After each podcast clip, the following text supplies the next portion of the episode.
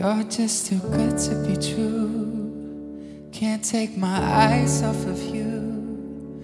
You're just like heaven in touch. I wanna hold you so much. At long last, love has arrived. And I just thank God I'm alive. You're just too good to be true. Can't take my eyes off of you. 大家好，这里是撕票俱乐部，我是 Lucia。我是大卫，我是唐小友，呃，今天又到了我们尽量每月一度的做这个 Play Bill 的时间啦。然后这个月呢，我们三个人都还挺忙的，各种各样的事情，所以呢，我们看内容比较少，但是呢，也比较精选。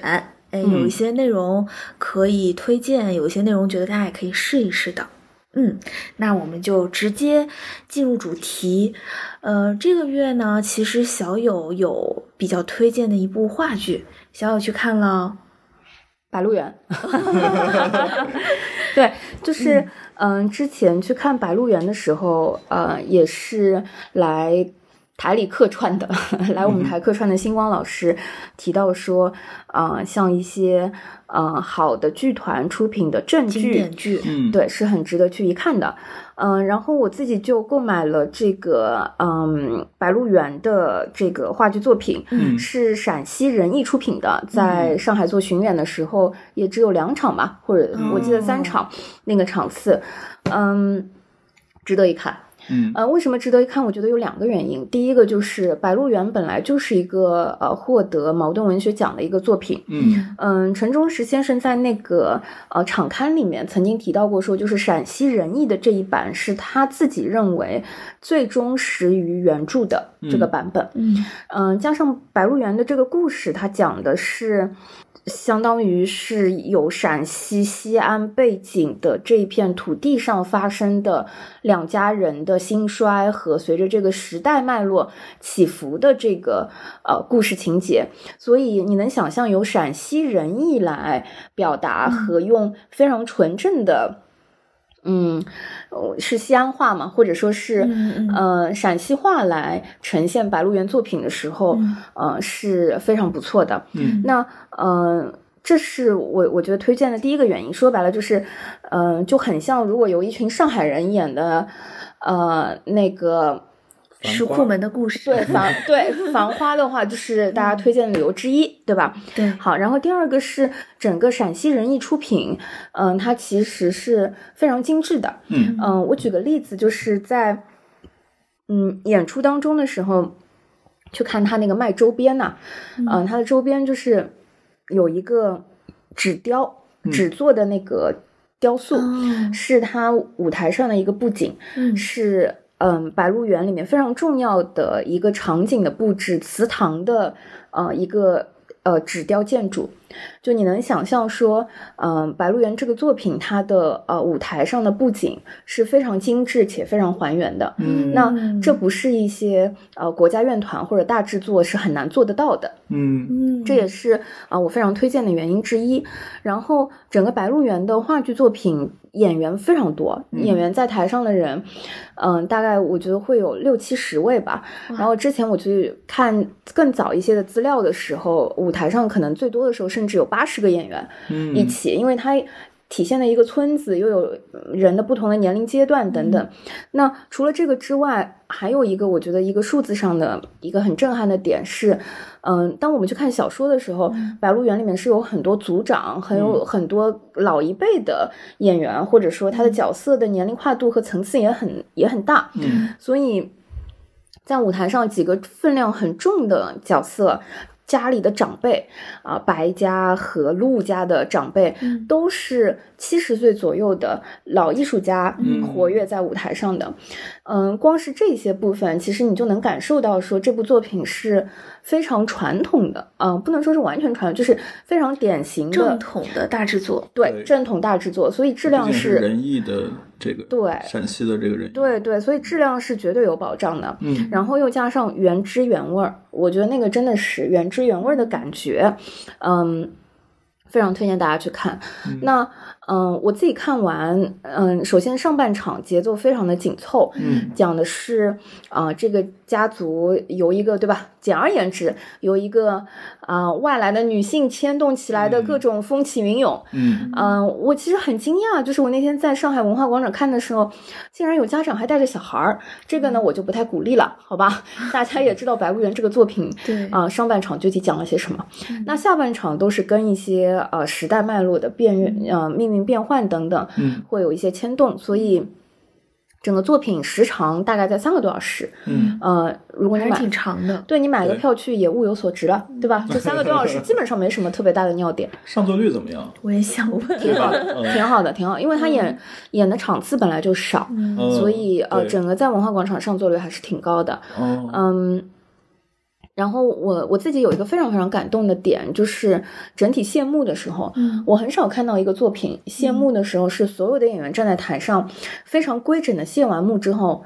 呃，帘子慢慢的放下，但不是厚的帘子，是一个半透明的一个帘子放下的时候，演员在台上看着观众离席才走。哦，嗯，哎，这是不是什么传统戏曲的一些规矩？非我我不常敬畏懂。观众、嗯敬畏对舞台的感是觉。对，就是嗯是一群非常典型的，就是，呃，非常尊重舞台的一批艺术创作者的一种表达。嗯这个也是我们整个在现场非常感动的一个部分。嗯对，所以，嗯、我不得不说，就是推荐它呢。我是觉得，如果对于呃正统或者传统戏剧舞台作品有好奇或者有喜欢的观众，是很值得去细细品味的。这个作品的后劲儿就是非常足，嗯因为他原先那个作作品的底子就在那儿。对，然后再加上被搬上过呃影视剧，搬上过电视剧，嗯嗯，那我相信这三个多小时的时间，当你在一个沉浸在剧场的空间里面去感受浓缩在这三个多小时里的一个，呃，时代变迁，两个家族的命运转换。嗯、很多人人生的起起伏伏是会有很多很多震撼和触动的。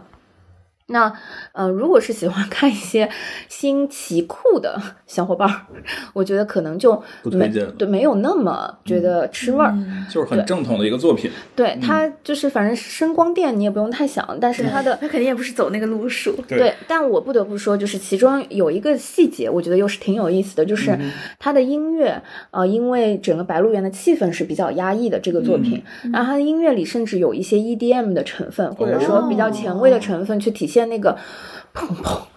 突突突那种，就是那个有一些压抑的和就是跟心跳跟那种相关的元素，哎，说说到这个音乐，其实我还蛮好奇的，就是因为陕西它自己的这个音乐的风格很鲜明，那《白鹿原》这个作品有没有运用到一些秦腔啊，或者说其他的一些很有陕西风格的配乐？嗯，因为它整体并不是一个呃歌舞剧，或者说也不是一个音乐剧的底子，是一个纯话剧的底子。嗯嗯，所以这里面要嗯，比如说演员唱啊什么的，这些相对是较少的。但是它的配乐是非常具有中国传统特色的，而且嗯、呃整个作品。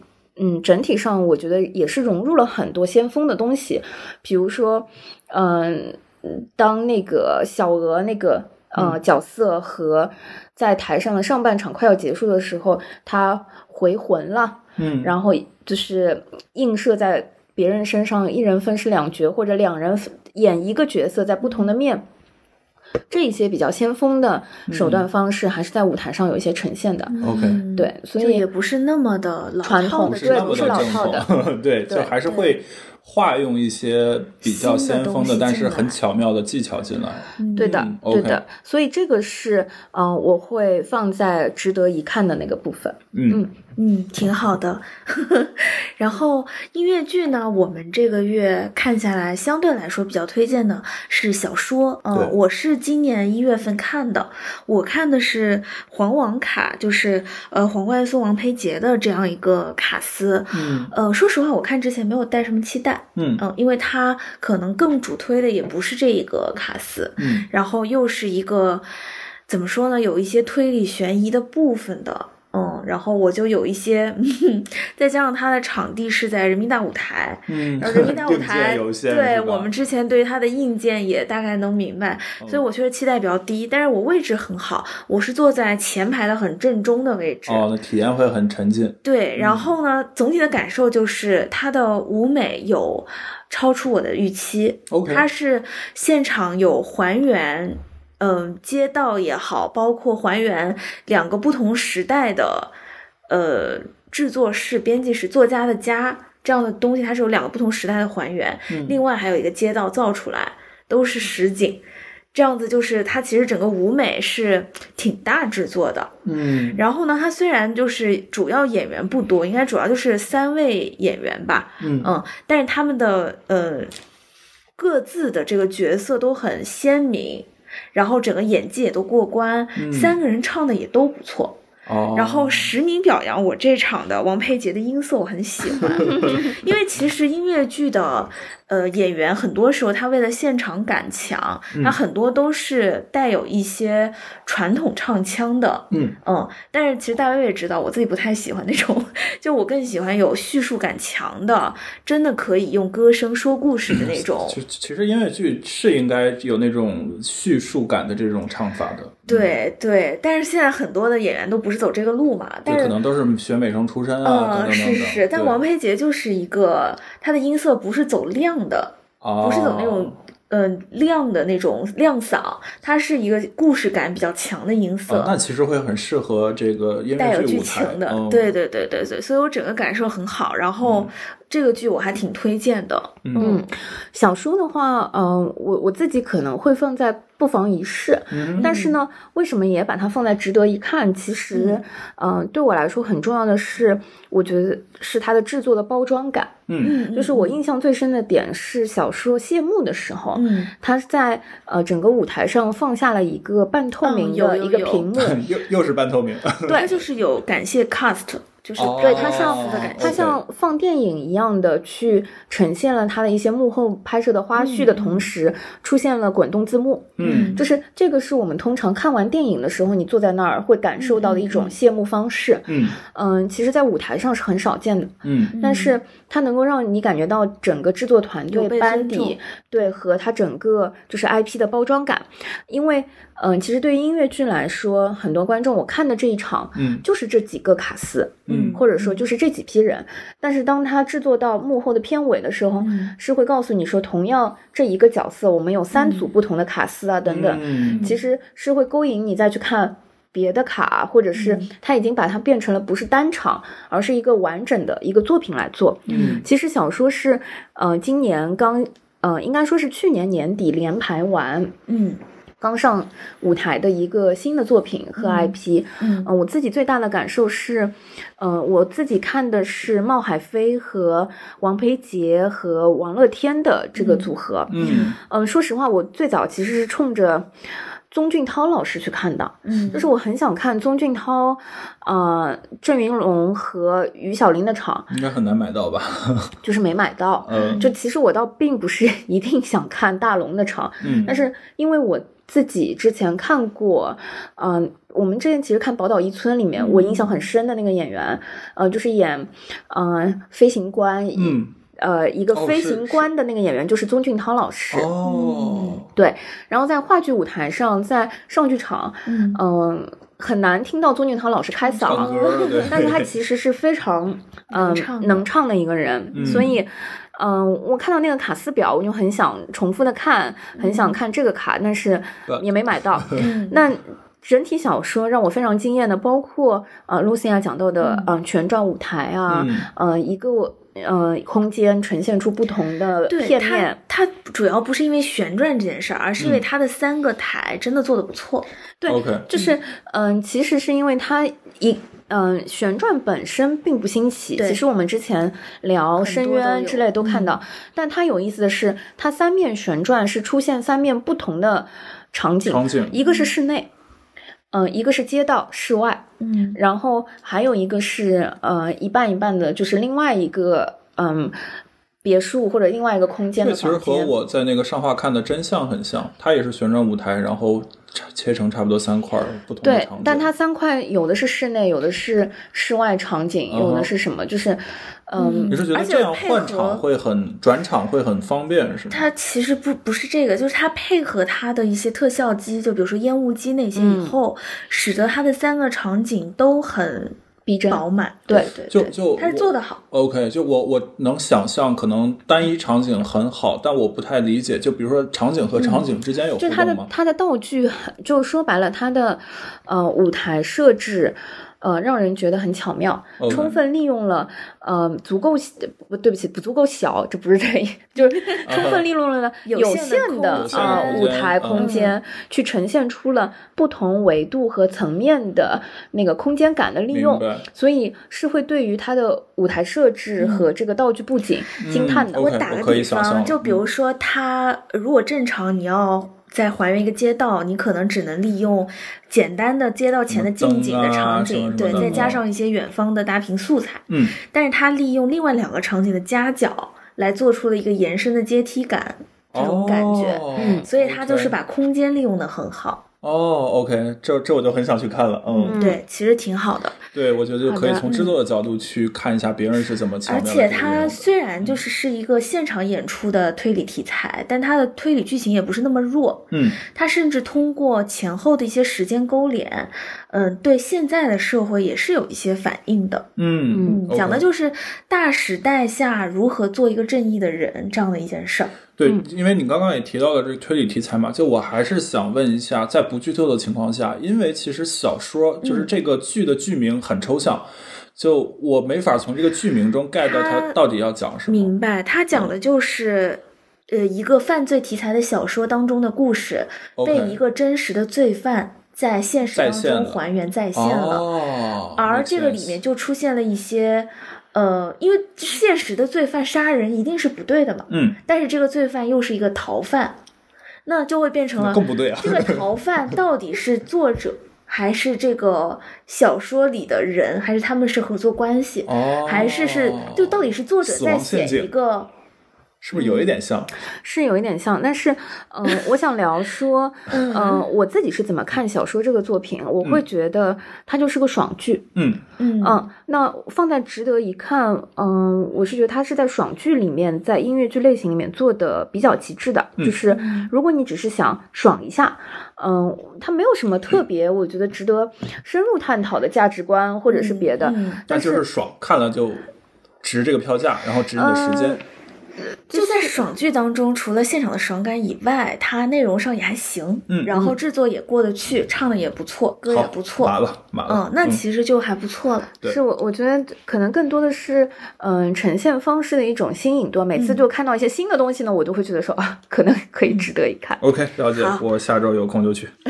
对，还在演，对不对？对如果对对如果能买到呃大龙卡和俊涛老师的卡，我我不指望了。好的看了一下票价，就 对，已经很高了。好的除了小说以外呢，我们还看了一个线下的展览。嗯，小友去看了一个，哦，博罗尼亚的儿童插画展，嗯这个我一定要安利一下，就是博罗尼亚是个国家吗？还嗯，是？是个地方，是个地方。哦，OK，呃，就是这个我，我觉得我想要分享一下的是，其实我是连续第二年去看这个插画展了。嗯虽然它是一个儿童插画展，嗯，但是。它我我觉得成人完全可以看，小孩儿当然可可能就是接受的也会很容易。嗯，这个插画展被誉为是插画界的奥斯卡。嗯，就是它其实已经连续第五年在中国办巡展了。嗯嗯、值得一说的第一个就是，呃，这是每年会在意大利举行的呃一个全世界范围，它是向世界进行征稿。嗯呃，然后今年参加这个插画展，它其实呃征稿了之后选出来的获奖作品会在全球范围内进行巡演。嗯那嗯、呃比如说二零一九年，它就有七十六位插画家，嗯、和封面插画师的作品去进行展演。那今年的话，呃是七十九位，嗯，嗯那然后这七十九位插画家所有的作品都是原画。嗯就原画的概念就是，这就是他们参赛的作品的真迹真迹，嗯呃，然后放到国内来进行展演。所以其实看的时候，呃，又因为它是个儿童。呃，儿童展，所以，嗯、它其实很近距离，你能感受到那些插画的对原作的笔触啊、嗯感受啊等等。嗯、然后我自己为什么会很喜欢这个展览？其实我连续第二年去看，是因为。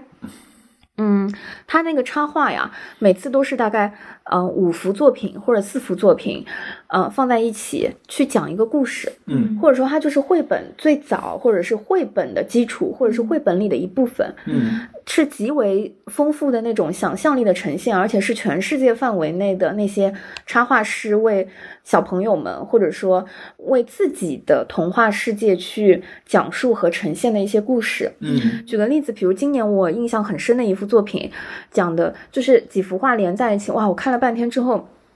就说一个小小猴子和一个小兔子，猴子喜欢绿色的东西，所以他就跟嗯，他就希望兔子也都是跟他一样喜欢绿色的东西。嗯然后第一幅画就是猴子和兔子是好朋友，第二幅画就是看到说，呃，猴子家里的东西都是绿色的，嗯然后嗯、呃他他希望小兔子也是，因为你跟我是朋友嘛，嗯那我喜欢的东西我也希望你喜欢。嗯然后第三幅画看到的是大象喜欢黄色的，它的东西是黄色。然后可能另外一个角色是什么？但是嗯，可能大象喜虽然它喜欢黄色，但它可以跟喜欢橘色的动物也是好朋友。嗯就是很多。然后第四幅画是猴子看到了这个场景，他就在想说，哎，喜欢不同颜色东西的人是不是可以交朋友？嗯嗯然后最后就是他发现兔子其实默默的喜欢是别的颜色，嗯，他也让他做自己，让他去。就是不一定我要强求你，你是我朋友，你就要跟我一样，就都喜欢绿色之类的。就是你知道，虽然是非常简单的故事，但是我觉得是我们每个人的故事。就你知道吗？我每次去看，我就觉得很治愈，就是觉得说，哇，他其实都在教我做人，你知道吗？就是很多深刻的道理和那些东西，就让我觉得很感触，也很震撼。有的时候他讲的是道理，然后有的时候是在。呃，让人觉得很治愈或者很温暖。嗯比如说，今年我我看到一幅作品是，呃，开始的画面是一个森林，嗯一棵树，树爱上了一个喜欢在树下经常看书的姑娘，什么之类的。然后，嗯，但是他们一直就是姑娘也，他树也没有办法经常陪伴这个姑娘。嗯最后一幅画，第四幅，你知道是什么吗？嗯然后树就变成了一本书。哦，我猜到了，我猜到了。哦，你知道吗？然后他就伤感又暖心。对，然后他就一直能陪伴在自己喜欢的人的身边。啊，就是你知道，去看这些这些作品的时候，我觉得一方面要启动自己的想象力，嗯和想象空间，嗯因为它就是画面，它没有文字，嗯它不是绘本那种又有画面又有文字的这个部分。然后另一部分，我觉得是要打开自己的一些感触力。嗯说实话，我其实当时看到有一些爸爸妈妈带着小朋友的时候，我觉得压力好大呀。就是我小朋友有的时候能猜得出来，或者说他能说，我告诉你这个故事是什么什么什么，我就觉得哇，我还没解读出来呢，就是嗯好懵啊。对，可能是一些更直觉性的这个反馈。对，所以这是我今年第二年去看这个展览，嗯嗯我自己每去每次去看的时候，都会有很大的收获。嗯我觉得每次去看就像是看了一个小剧场的作品，那在那四幅或者五幅画里，而且它是征集了全球范围内的。嗯。今年的嗯、呃这个封面作品，一个邀约的去年的嗯、呃获奖作家的一个封面作品，它取自于中国嗯、呃山海经》里的呃呃应该是嗯、呃庄子的一个故事，就是呃仙鹤带塔，嗯。就他画了很多嗯仙鹤的这个鸟，嗯。然后身上背着不同地方的呃典型的建筑物，比如说埃菲尔铁塔，哦，比如说斜塔，比如说这，就是因为他觉得说，在疫情的这个环境下，嗯。世界范围内大家都有隔离、有隔绝，然后其实大家很不容易，二零年还聚到一起去，也不是聚到一起，就是依然投稿和参加全世界范围的一个插画展，嗯。所以他就做了这样一个寓意的一个封面作封面定制作品，在这个会展的开篇，嗯。然后其中就有一个是仙鹤驮着，呃。万里长城，因为他在很 很多年前进到，因为他自己虽然是一个嗯、呃就西方的一个插画师，嗯但是他很喜欢庄周，很喜欢中国传统文化，嗯然后也是嗯、呃几年前来过中国，走过长城等等。当然，他不是为了中国这个巡展定制的，嗯他是呃为了整个嗯、呃博洛尼亚今年的这个比赛和场馆去定制的封面作品，取自的就是中国。呃，传统故事里面的一个部分，所以这也是今年很特别，就是很有意思的一个环节。嗯思。，在上海这个展览其实它周期也很长，之前在北京也很长。嗯嗯，在上海经常是在朵云轩啊、呃美术馆嗯做展览的，所以嗯、呃，它每年都还有。今年就算错过，我觉得也没有关系。就是嗯二一年，我相信也还有嗯。二一年就是二一年新的呃那一届的嗯获奖作品，所以嗯。儿童插画界的奥斯卡奖的获奖巡演，我是非常强烈安利和推荐，大朋友小朋友都可以去看。嗯，就虽然是一个儿童插画展，但是谁的心里没有个儿童呢？然后刚刚听到那个书的例子，我觉得我老了，因为当你说那个树变成了书，露露的第一反应是好甜啊，我的第一反应是一棵树能变成多少本书？哎呦，直男真的是，哦，不是，哦，嗯，你知道吗？说好的男人心里永远是少年的，怎么回事？我我都已经开始在计算，嗯，大概能做出多少本了。OK，Anyway，、浪漫一点好吗？好的，好的，好的。嗯，然后呢，这次我们还有一个推荐大家值得一看的内容，是一个相信呃我们的大多数听友本身也很喜欢的内容，对就是一个新的综艺《戏剧新生活》。嗯，其实我们已经聊了一期对，我们。其实有个专门的节目已经聊过一期了，然后我们也请过这个当中的呃参与者来跟我们一起录过别的节目等等。嗯，对然后，但是我们觉得还是要再单独拿出来再提一提。对，其实我们，我我我估计后续我们也会就这个话题不断展开，所以就是这次我们可以简单聊一聊，比如说你们看到追到哪一集了，然后有什么大大线条的一些感受吗？嗯，我自己还才看到第二期，嗯是嗯，当然作为一个嗯。各大平台都有 VIP 的小伙伴，哦我甚至是把 VIP 的那个其实也都缴了，都看了。哦，嗯。嗯嗯，第二期，因为我们当时录的时候只看了第一期，对，嗯，其实第二期我自己是呃非常非常感动的，最喜欢的是嗯、呃鸡兔鸡兔同笼，嗯，对，对，就是哭瞎我。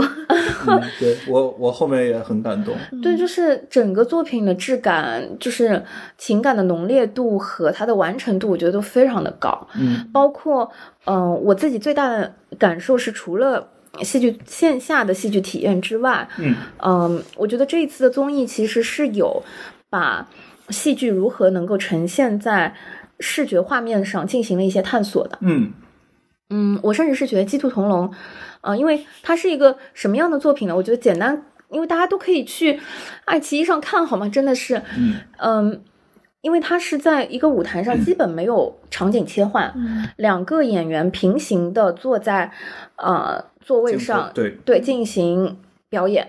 对，那嗯，正片的镜头里面是做了同屏同步呈现的，对，相当于我估计拍摄的时候是两个或三个以上的机位在捕捉单一演员，然后进行拼接。表情，对对，嗯、因为它也有全景嘛，所以至少大概是在三个机位这样子。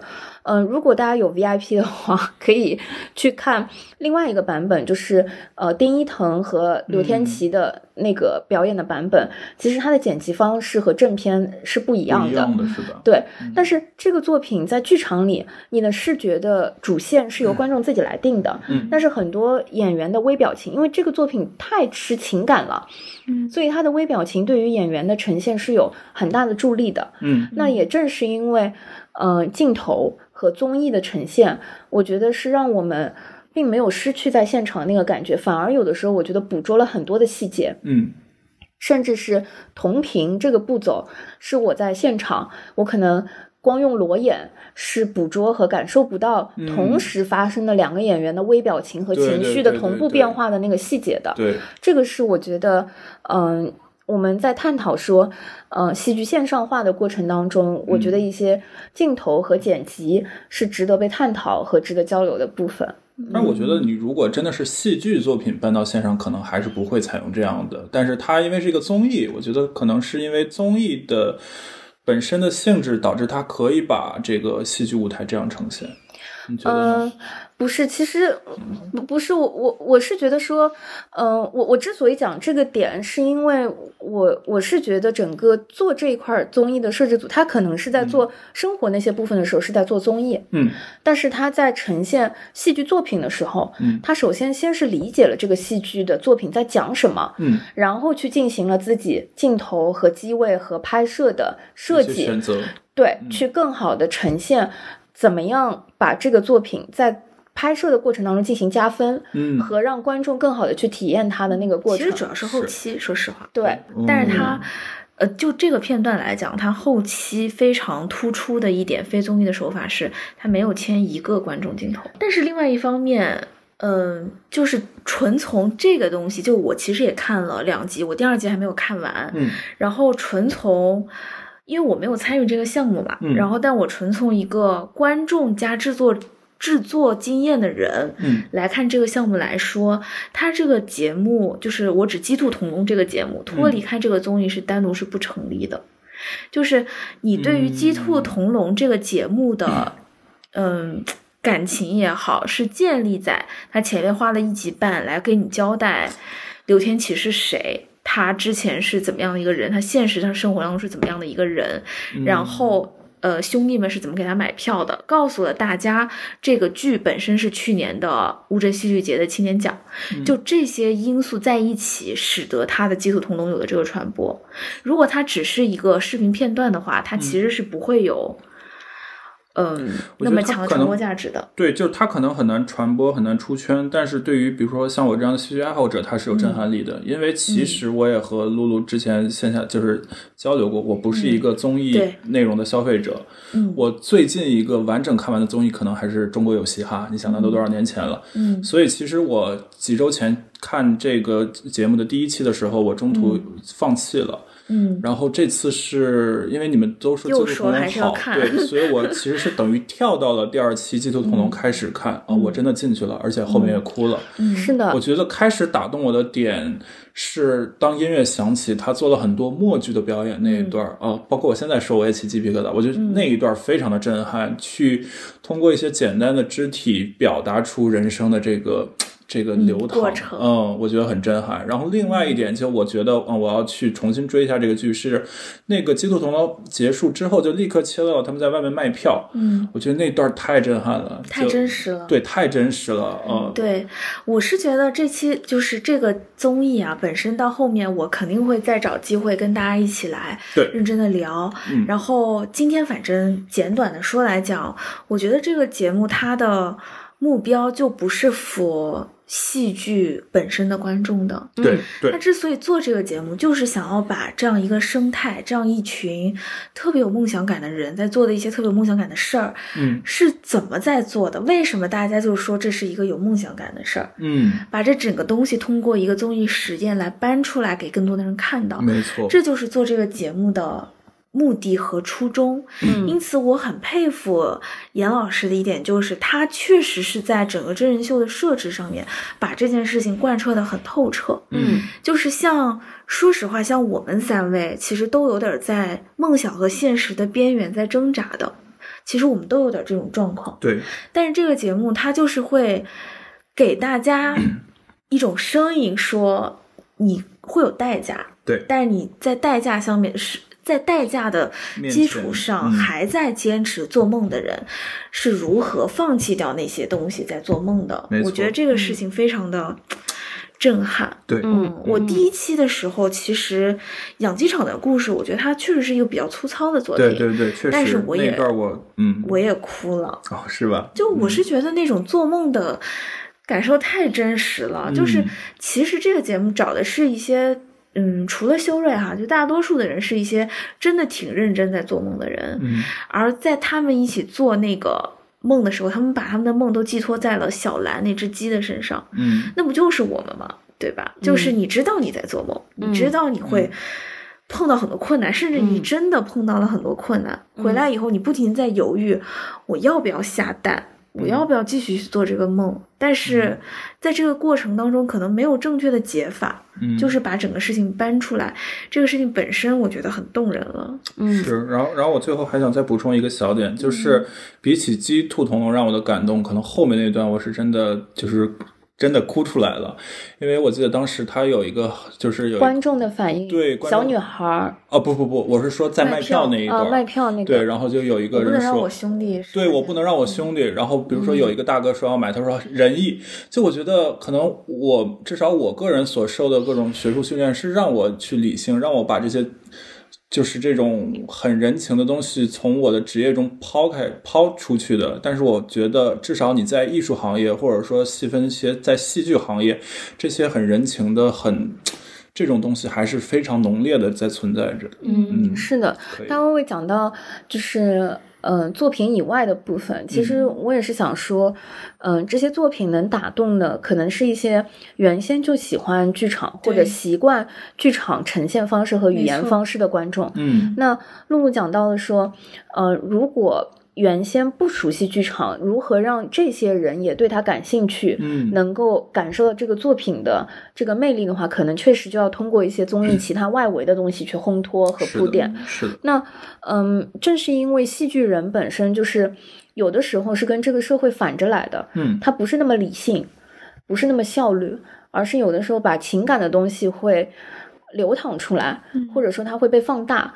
那不仅是在团队之间会被放大，甚至是我觉得观众的那些反应，尤其是《基督童》这个作品、打动到现场的小朋友，那个小女孩哭的好厉害，哦然后说，对对对对，嗯、我要对爸爸更好一点儿，或者是什么，就是当全家人就是不分女孩是就是十岁左右的小朋友，这感染力是共通的。对。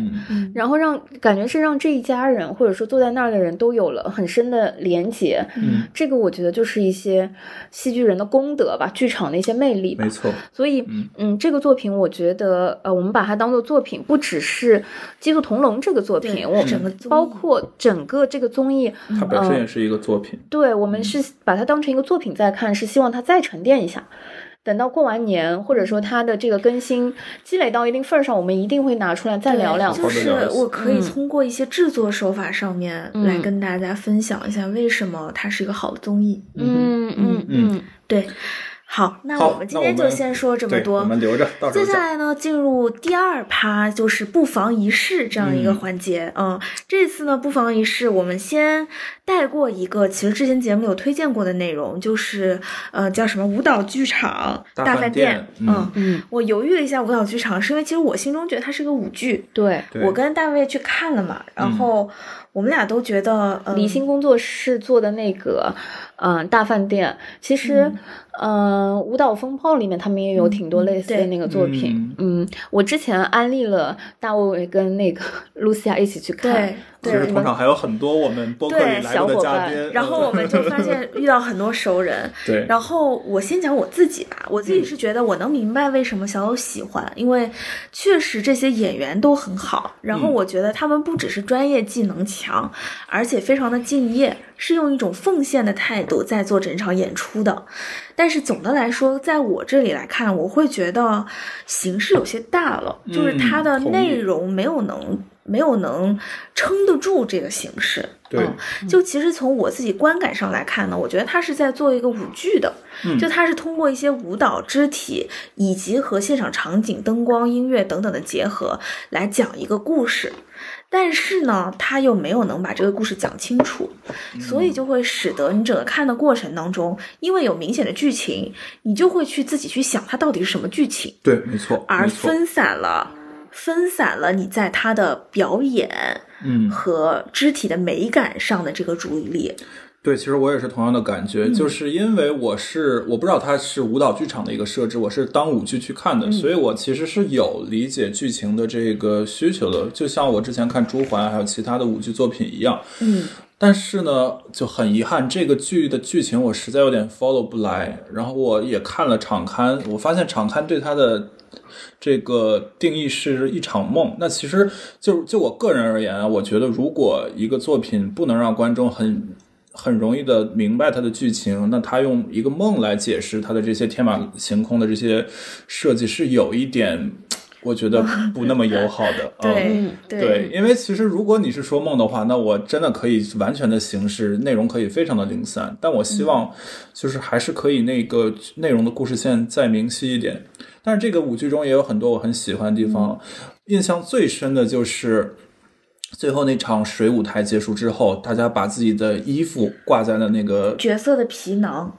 哦，OK，可以有高度。我也是这个感觉，当时就是把他们的这个皮囊挂在了这个绳子上，然后缓缓的升起，然后演员的肉身慢慢的下台。我觉得那一段是非常唯美的。嗯嗯，说白了就是，呃，我自己在反思说，当时我看这个作品的时候，为什么喜欢。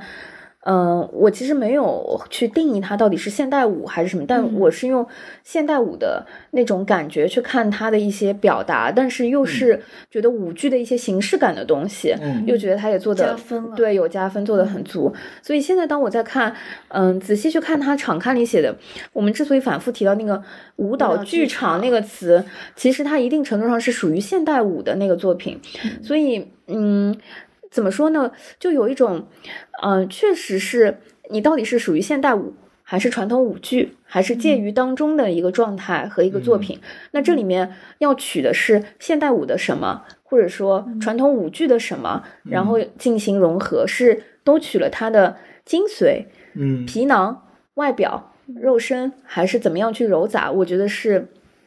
可能非常值得探讨的一些更学术或者说更作品创作层面的一些话题。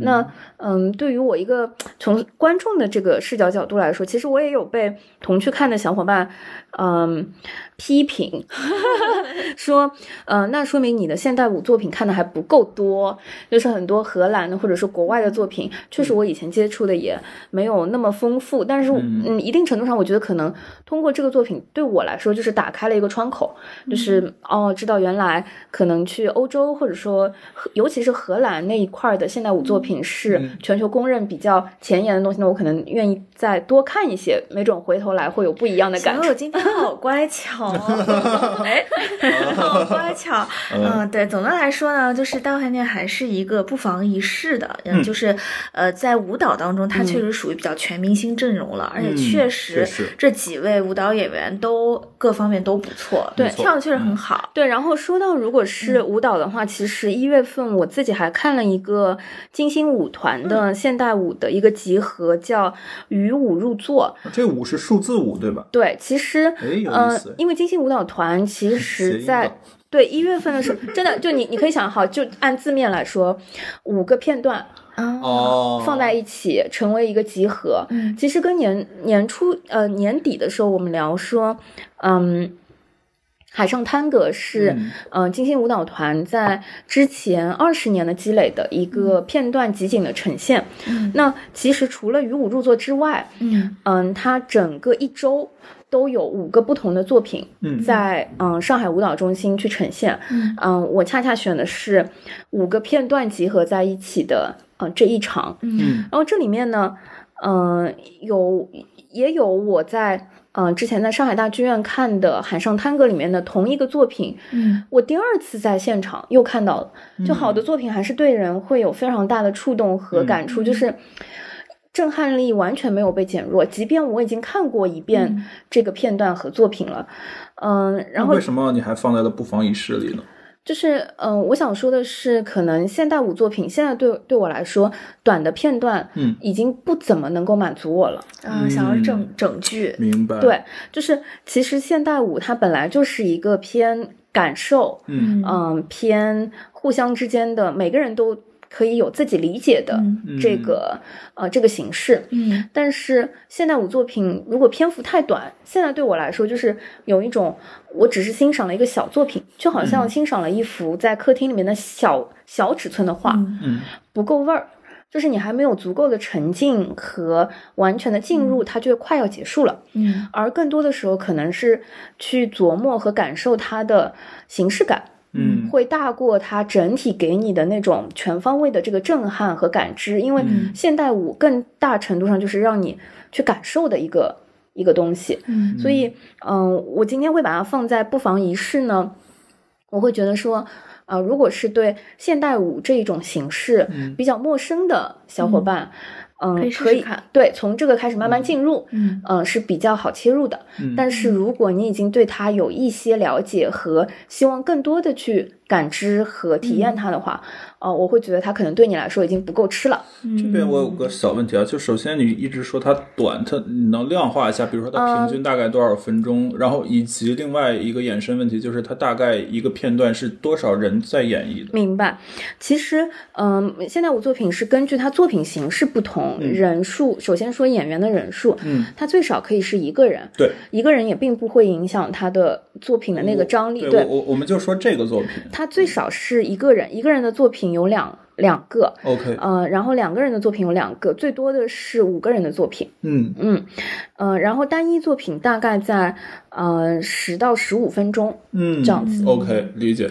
就其实我大概十年左右之前看过很多金星他们的作品，然后那时候其实也，呃，刚刚我觉得嗯也可能也不太久吧，所以那时候的作品呢，很多都是这种片段式的，然后人比较少的。对，呃但是金星舞蹈团，呃，我觉得作为现代舞，呃，国内比较有代表性的舞蹈团，其实这两年也做了很多大部头的作品，比如说野花，嗯呃，然后很，其实国外的舞蹈团以现代舞来说，呃，能做大部头的作品，也不说大部头，就时长在半个小时到四十分钟的一个呃完整作品，才是就是它是不是这个有创作和生产能力很重要的一个标志之一。明白明白。所以，呃，其实就是内容的这个承载度还是会与时长有正相关的嘛。是的，尤其是这一类作品需要进入、需要代入感，再抽离，所以呃，我会放在不妨一试呢，也是说啊、大家有机会的话可以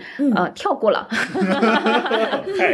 嗯嗯好我还是的。愿意去试一试的。嗯，好的，好的，接下来进入到话剧的部分。首先，我们先聊一聊《死亡陷阱》吧。嗯，好呀，嗯，《死亡陷阱》呢，我们三个一月份看的是同一场，对，是上画的环球舞台演出季的十周年纪念版的演出。而且是封箱哦，哦，是风是箱那天的最后一场。啊，我记得那天特别冷，当然是 another story。对嗯所以说到十周年，就大家其其实大家也就听出来了，它是一个从二零一一年就开始演的不算新的作品了。嗯而在引入到国内以前，其实，在百老汇是更老的作品，所以整体来说，我们其实都会觉得故事有一点点旧。嗯。嗯，然后呢，演出呢是捕鼠器戏剧工作室来跟上华一起制作的，所以呢，总的来说，它还是比较捕鼠器风格的一个东西，它是有一些抑制腔的，然后嗯，演员演的比较正，但它又是融合了一些轻喜剧在里头。嗯嗯嗯嗯，死亡陷阱具体说的是什么呢？就是说有一部小说，它就叫《死亡陷阱》。嗯呃，然后围绕着这部小说和这部小说的生产，其实它也是一个虚构的故事。说白了，它有一些嵌套的成分在里面。对，嗯、就是舞台上表演的这个其实是小说中的剧情。是的一部分。好，然后呃，如何来证明这个故事情节是有一些复杂的呢？就是当我看完上半场之后，才发现啊，对我来说是二刷，就是 小友才发现。小友才发现他之前看 过。对，突然在群里说，哎，我发现这个我看过。对，就是大家能够理解哈，就是作为一部悬疑剧，当我无法说出后面的剧情走向的时候，我怎么敢厚着脸皮说我曾经看过呢？但是我确实隐隐约约觉得我好像看过。当他一些关键情节出现的时候，我就确定了说我真的看过。但是即便这些关键的情节出现了，我还是无法讲述出后面其他的关键情节是什么。所以大家能够感受到，首先它的情节杂是，嗯、很多次的反转，很复杂。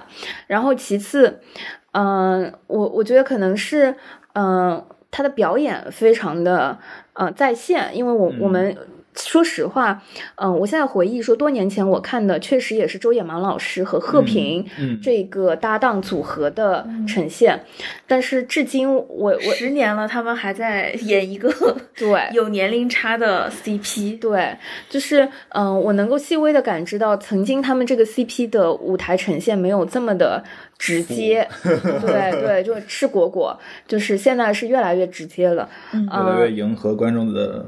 一定程度上，我觉得也是就是 polish 了吧？对对对对对。所以，嗯，我觉得这个作品如果没有看过，并且你对一支枪或者从小就看着 CCTV 六长大的，就是对一支枪没有什么难受的，你，是 OK 的，非常非常推荐。我和露露，呃，我对我我们俩的观感会比较一致，因为我会觉得过重的一支枪有一点影响我的观感。也是挺影响我的，反正对。但是我能想象说，之前我看了，然后二刷啊，我依然是有被其中的一些情节和表演，就是有有被抓到。说实话，对，我觉得剧情确实很对，很意想不到。我觉得如果剧本或者这个剧情你之前没看过，并且对探案类阿加莎，呃，就是克里斯的那个。就是呃这一系列的作品都非常感兴趣的话，这个是不容错过的。但如果你对探案类的话剧，呃有一点点嗯不感冒，或者说就觉得还好，那错过了也也无妨啊。因为我们是会感受到喜欢的人特别喜欢，对，然后觉得普通的人就会特别冷漠，所以不妨一试嘛。对，所以不妨一试。而且不得不说，就是呃我史上。第一次的二刷就献给了一次无意识的二刷，那那那我还是很多机会二刷的。对，无意识的二刷，OK，好呀。好，接下来呢就是赖声川的一个相声话剧。对，就是这个是我昨天晚上看的，呃，然后我。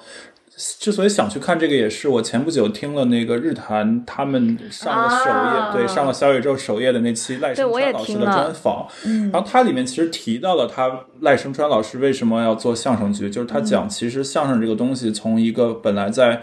这个台湾也很火的东西，突然之间就销声匿迹了。所以他其实是想把这种中国很传统的舞台表演形式再去给它再现出来的。嗯，那其实就是去看昨天这个叫那一夜呃在旅途中说相声，对，就去看看他之前的，我也没有确实没有看过赖老师其他的这个相声作品，所以怎么说呢？呃，就是大概这个故事是讲。两个游客因为就是因为一个岛上闹革命，就不得不被困在了这个岛上。然后他们两个女生是很不一样的旅游观，一个是很有钱，然后就去哪儿都要住最顶级的这个酒店，然后把行程。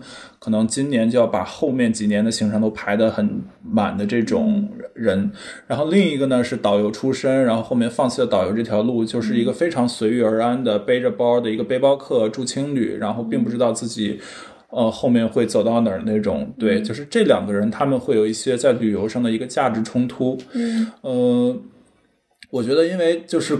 过去这一年多，我们都很难走出国门嘛，所以在舞台上看到这样一个给你讲去世界各地旅游的趣闻的这样一个作品，就还真蛮有意思的。嗯，尤其他可能头半个小时讲的很多都是在欧洲的一些旅游经历，然后尤其是法国巴黎啊，然后还有意大利啊，就其实都是我生活过一段时间的地方，所以我看着会特别有感触。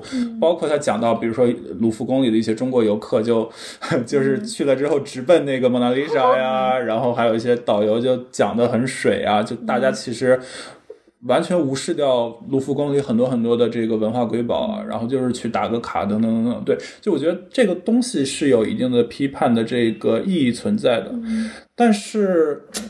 我不知道是因为我可能现在自己变得浮躁了，还是说就是怎么怎么样？就是这个东西，这个剧大概进行到四十分钟或者五十分钟左右，我就开始有一点不耐烦了，因为我觉得他的套路就不停的在重复，嗯，讲的都是。他是两个人以相声的形式在台上讲吗？它其实相声，它更多的是一个人主要叙述，另一个人简单的去应和，就是另一个人简单的捧哏，但是他也不是。那种很标准的相声里的捧哏，呃，然后包括他们也不会穿大褂，也不会站着，他们可能是躺着，可能是坐着，可能是坐在车后座上，对，所以其实我更愿意把它称为一个台词比较密集的话剧作品。嗯呃，我觉得他可能会借鉴一些相声的形式，比如说有一些嘿您瞧怎么着，或者就是这种捧哏的一些嗯这个定式，呃，或者说他会在说这个长段的这个之前会说一句什么。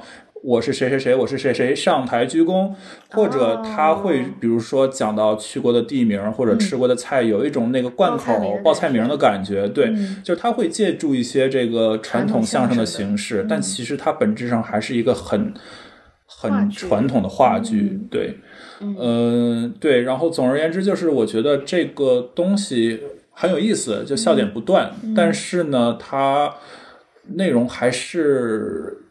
就是一方面偏个人，可能更多的是创作者他自己的一些旅游经历，或者他收集来的一些旅游经历的一些呃集合，呃，然后同时也会有一些，嗯，我觉得会有一些偏颇，比如说他讲到印度的地方，可能更多的去讲印度的脏乱差呀，对，就是会有一些这个偏见存在啊、这是让我觉得可能，呃，因为这个作品其实也蛮久了，呃，就是它可能不是这个作品，但是它里面有很多段落，我去网上找，其实很很久之前作品中也有，所以我觉得可能也是一个在不断打磨进化，但同时也保留了一些过去的这些观念的一些东西。嗯嗯，我自己是在一九年的时候看了那个《千禧夜》，我们说相声。嗯，呃，因为赖老师的相声系列就很多嘛，对，嗯，其实就像嗯，可能大大卫卫的感受，我我自己跟他是差不太多的，就是因为相声这个形式呢，说实话，作为一个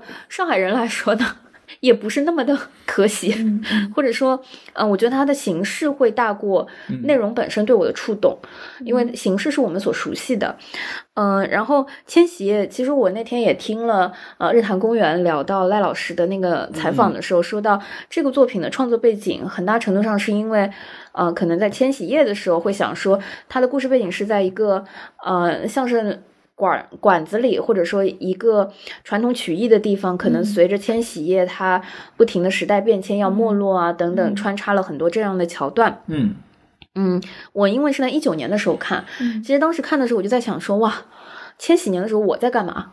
就是，嗯、我是处于一个什么样的状态？后来想说，哇，太久远了，久远了，对，所以，嗯、我觉得这个作品离我是有一点点距离的。距离嗯。啊、但是其实一定程度上也是通过这个作品在看说传统曲艺或者说传统文化嗯。在现在的时代洪流和这个脉络里面它的起伏和兴衰和这些，可能我看到的也是这些东西，嗯。所以再去回忆它内容的时候，我已经记不太清了，我只记得它的呈现形式是把相声和他想讲的这个故事和现实生活进行了很多对照啊、映射啊，嗯。把一些网络的流行语、段子等等又放到了相声的表达方式里去是那个呈现。年代的流行语，是啦，呃，对，但是像我昨天看的，它一方面有这个传统的词，也融入了一些，比如说谐音梗扣分啊这种，这个应该是今年、就去年比较新的梗，嗯，因为得它还是在不断进化的。对，因为它是毕竟也是一个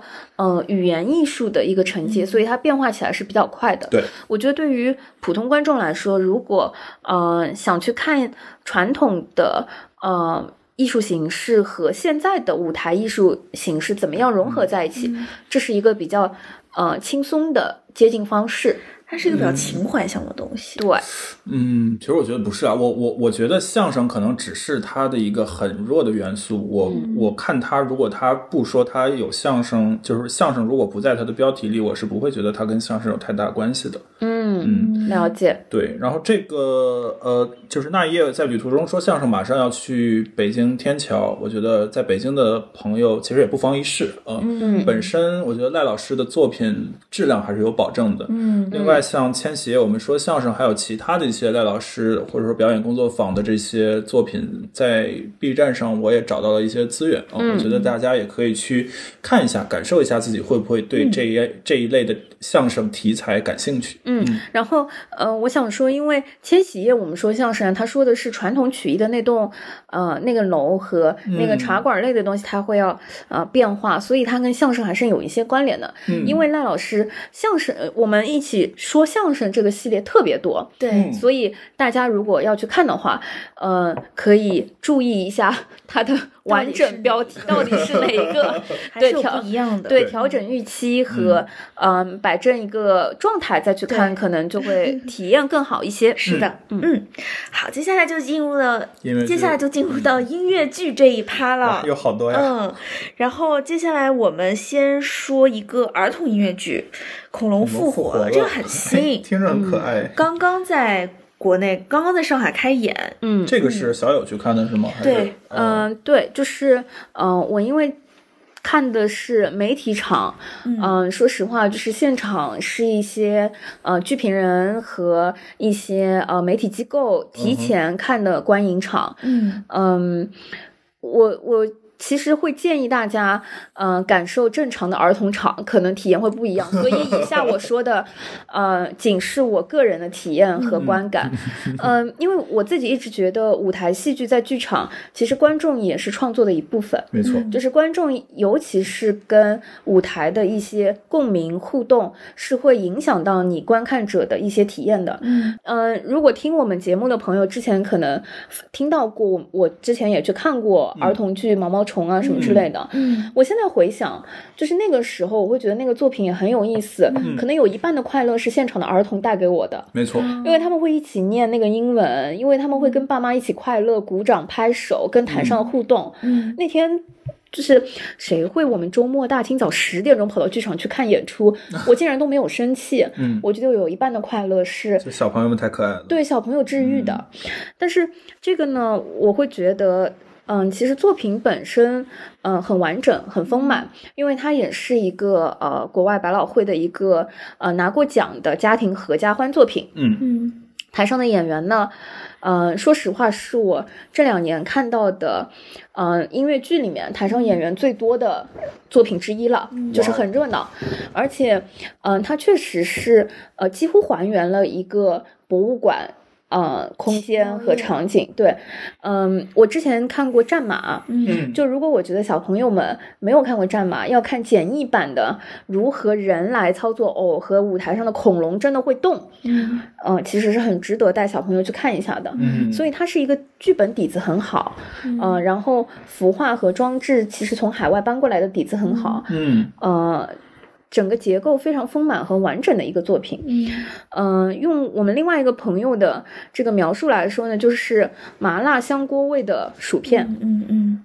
就是 对你你你其实麻辣香锅的薯片我是有兴趣的，就这就就是属于在我的兴趣点上。好的那爱吃薯片，但啊我觉得这种组合 OK。可以试。试，对对 不妨一试嘛。嗯，对，就是放在了新奇酷的那个环节里。那我想说，如果这个呃麻辣香锅味的薯片失去了一些儿童观众跟你一起看的那种氛围和体验的话，嗯、我觉得可能就是最后的那把盐没有撒全，嗯。或者说那个所以就是，其实我好奇的是，对。它如果纯从内容上来看，对对对，就是除去了儿童的互动的部分以外，光是大人来看，嗯。嗯，如何呢？嗯其实说实话，就是儿童剧啊，我我自己觉得它并不是因为跟儿童的互动才是它的亮点，或者说抛开叙述方式，甚至是哎，小朋友看到一个会动的恐龙，他都会尖叫的好吗？嗯就是是整个作品剧本身。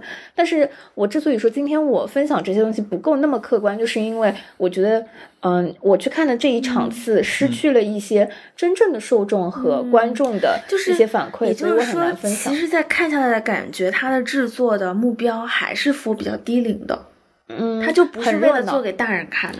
嗯，我觉得他也战马是大人看的哦，那完全不一样，嗯对吧？就是你要有什么深刻的，或者说特别 deep 的东西，嗯、我觉得未必，因为同样的这个空间和场、场域，之前我有看马蒂尔达呀，嗯或者是其他的一些马些。丘达，我觉得也是大人可以看的。对对对对对，那这个作品就是，呃，我觉得跟他的呃那个在国外拿到了奖的那个褒奖那个 title 吧，嗯，很符合，就叫做合家欢。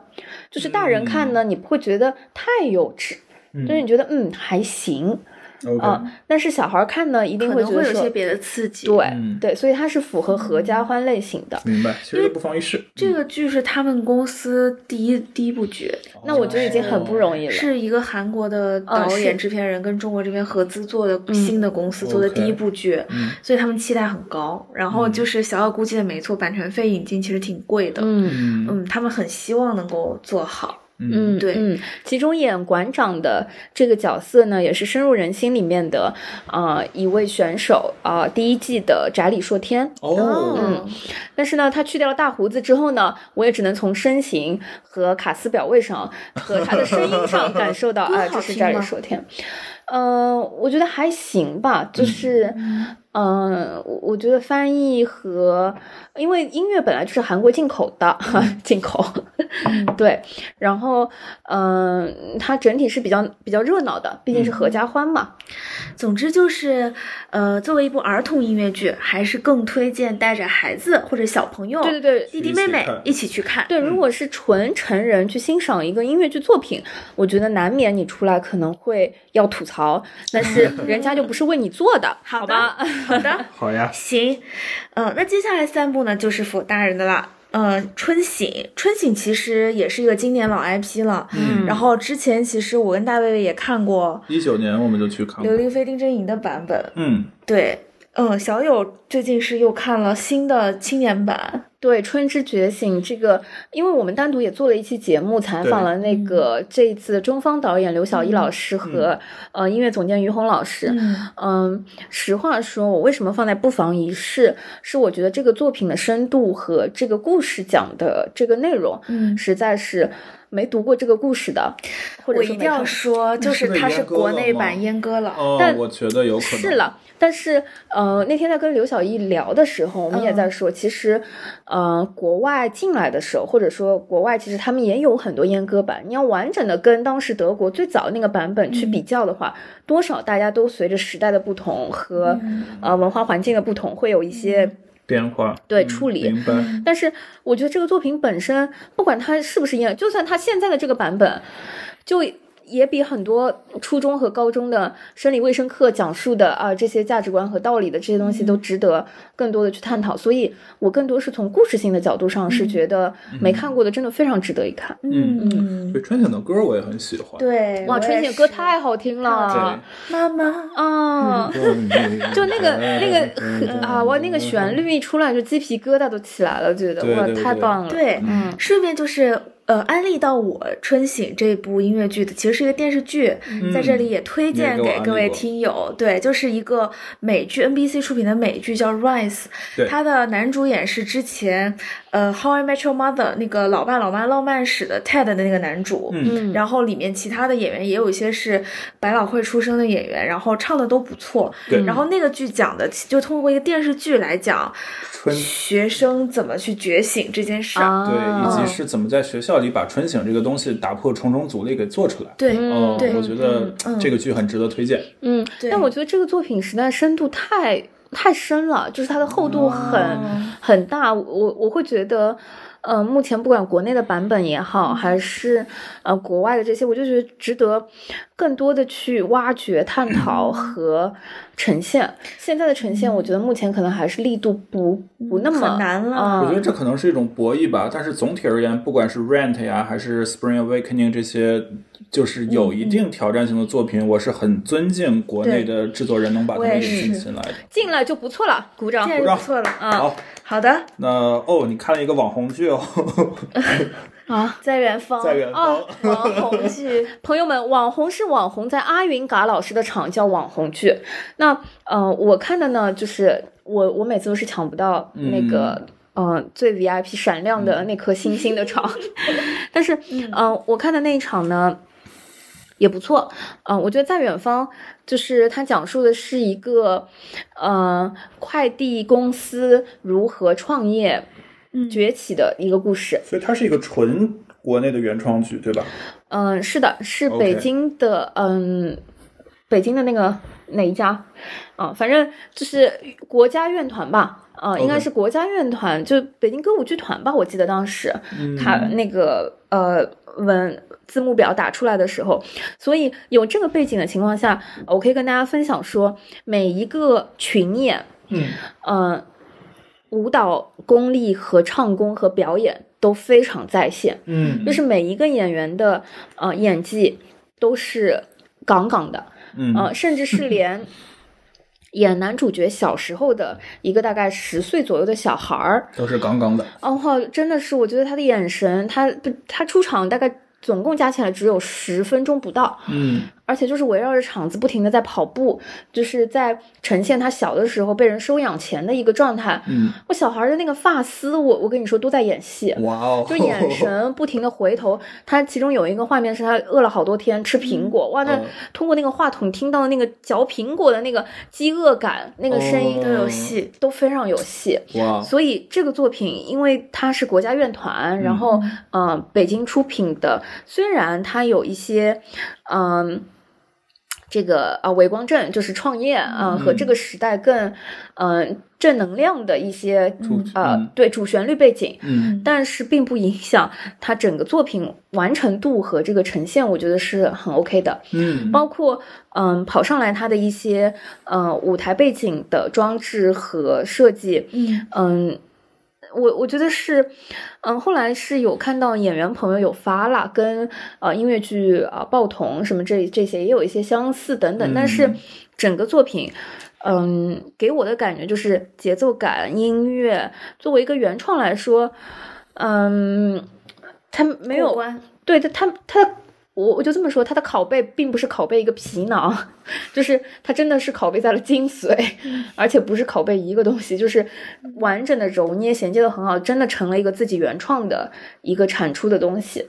对，嗯所以嗯。如果要看，嗯，国内原创作品的，嗯，比较呃正统的，嗯呃一个呃实力体现的话，我觉得这是 OK 的。对，其实就除了小友的案例，我也听了很多平时比较关注音乐剧或者从业者的一些这个反馈，就是这个剧整体来说市场反馈，不管是不是有阿云嘎这样的现在所谓流量明星的这个存在，它都是制作很精良的。所以如果有机会看到的话，还是很推荐大家去试一试的。嗯，嗯，好的。那最后一个呢，就是差点落入温柔吐槽，但是想了想，心一软捞回来的危险游戏。这个剧好久了，我记得我大学的时候他就已经在演了。哦，是吗？哦，好像是。但我也是这一轮看的，我会把它放在不妨一试。嗯哼嗯，因为我看的是刘令飞和冒海飞的哦双飞版本双飞版，嗯 OK，我觉得还还不错，就是因为它的整个舞台非常非常简单，就是呃两个男演员加一个钢琴伴奏，嗯呈现了整个呃舞台的设计和作品，嗯而且呃我我会觉得刘令飞的那个角色就是真的是像为他量身定制的，嗯就是比较符合他的惯常我们在舞台上邪魅的风格。对在台上的那个印象和感觉，就是他发挥空间会比较大。所以刘令飞演的是那个强势的，还是那个？嗯、就是主导强呃强势呃对，就是强势的那个，就是策看起来是他在策划所有这些事件的那个人。哦，OK，我理解错了。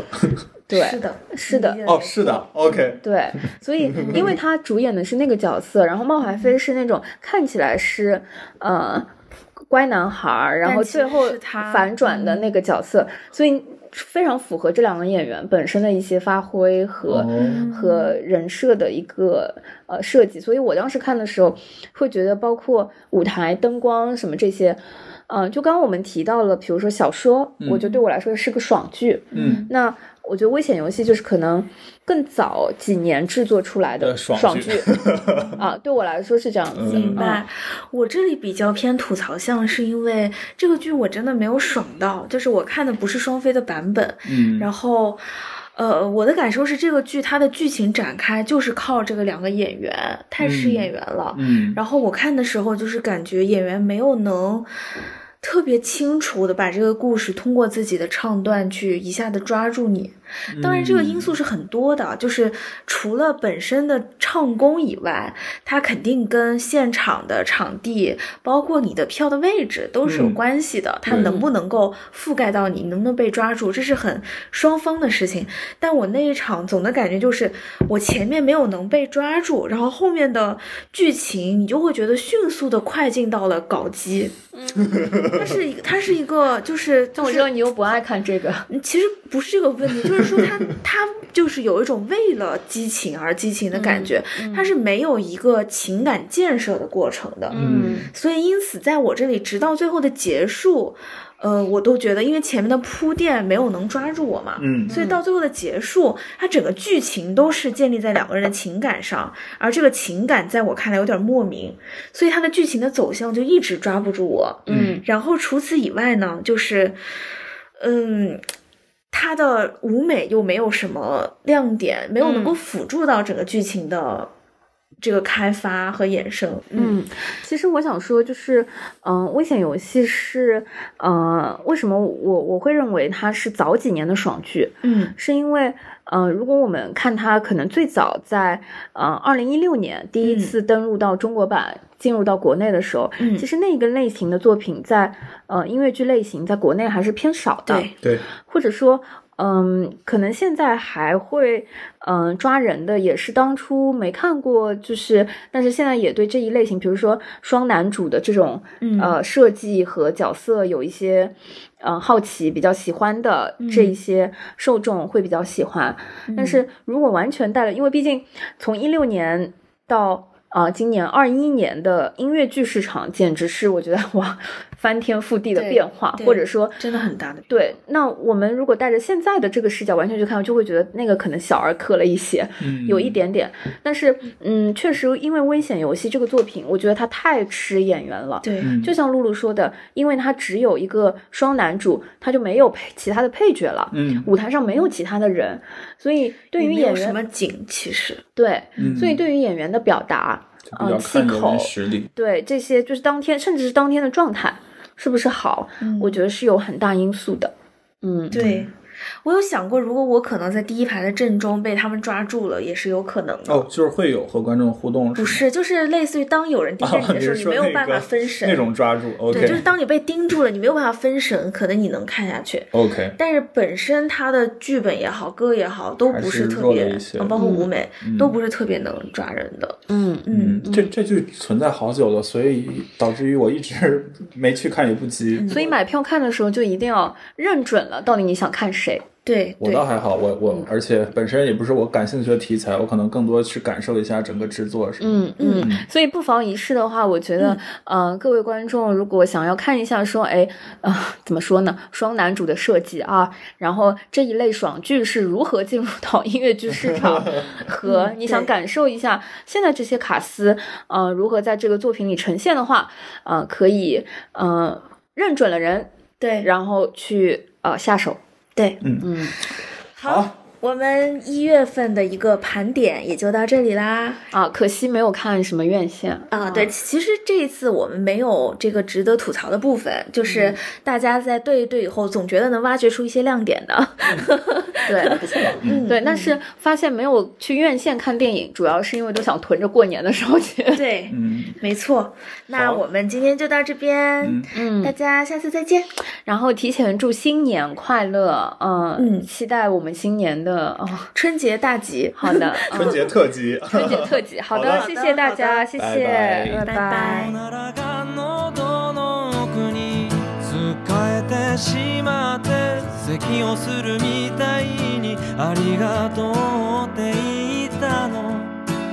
次の言葉はどこかとポケットを探しても見つかるのはあなたを好きな私だけ。平気よ大丈夫だよ。優しくなれたと思って。願いに変わって最後は嘘になって。青いまま浮かれてゆく。あなたを好きなまま。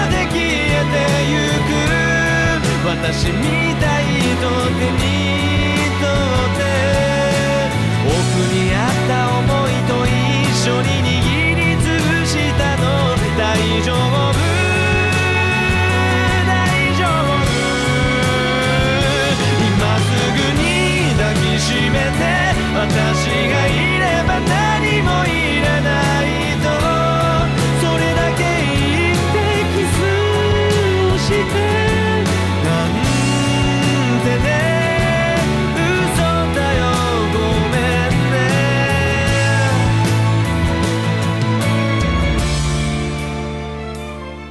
感谢收听这一期的撕票俱乐部。推荐您使用苹果播客、Spotify、小宇宙 APP 或任意安卓播客客户端来订阅收听我们的节目，也可以在喜马拉雅 APP、网易云音乐上收听。欢迎在评论区给我们留言，联系我们。谢谢大家。